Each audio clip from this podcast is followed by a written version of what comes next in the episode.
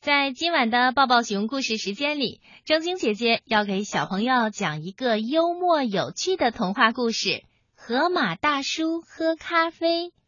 河马大叔睡觉可香了，听不到他的呼噜声，大家还不习惯呢。可是有一天呀，河马大叔睡不着觉了，小动物朋友们就决定替他睡觉。你们听。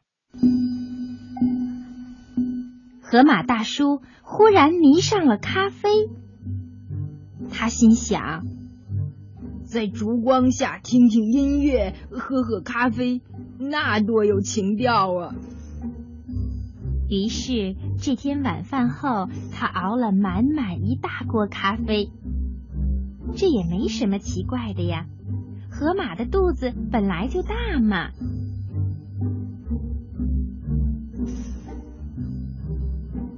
河马大叔把一大锅咖啡都喝光了，就心满意足的上了床，准备睡觉。可是，一直到天亮，他也没睡着。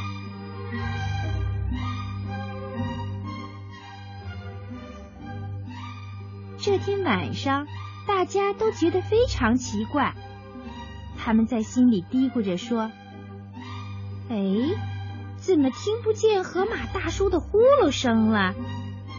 唉，听不见他的呼噜声，还真睡不着呢。因为大伙儿不知道到底出了什么事儿，结果他们也都是整整一夜没睡着觉。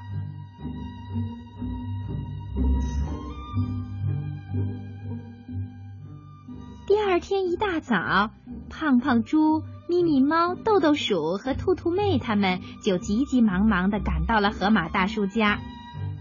敲开门一看，哟，河马大叔的眼睛都红了，眼睛周围还长出了一圈黑眼圈，就像熊猫眼似的。大家都说河马大叔真可怜。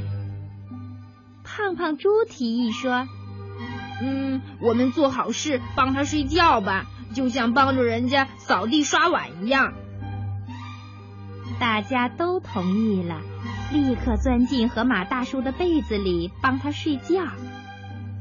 他们个个是睡懒觉的高手，而且昨天晚上也是一夜没睡。他们一进被窝就立刻都睡着了。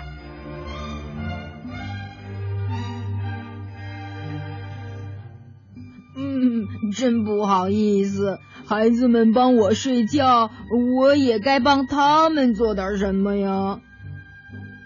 想到这儿，河马大叔就背上大家的书包，帮他们上学去了。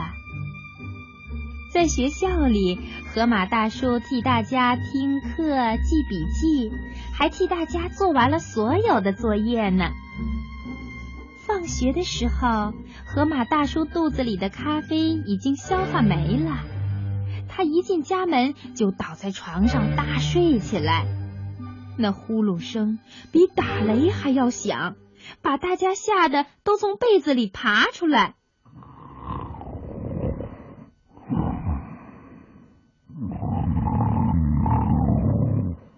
小家伙们伸伸懒腰说：“嘿。”我们帮河马大叔睡觉，他帮我们写作业，这样的互相帮助真不错。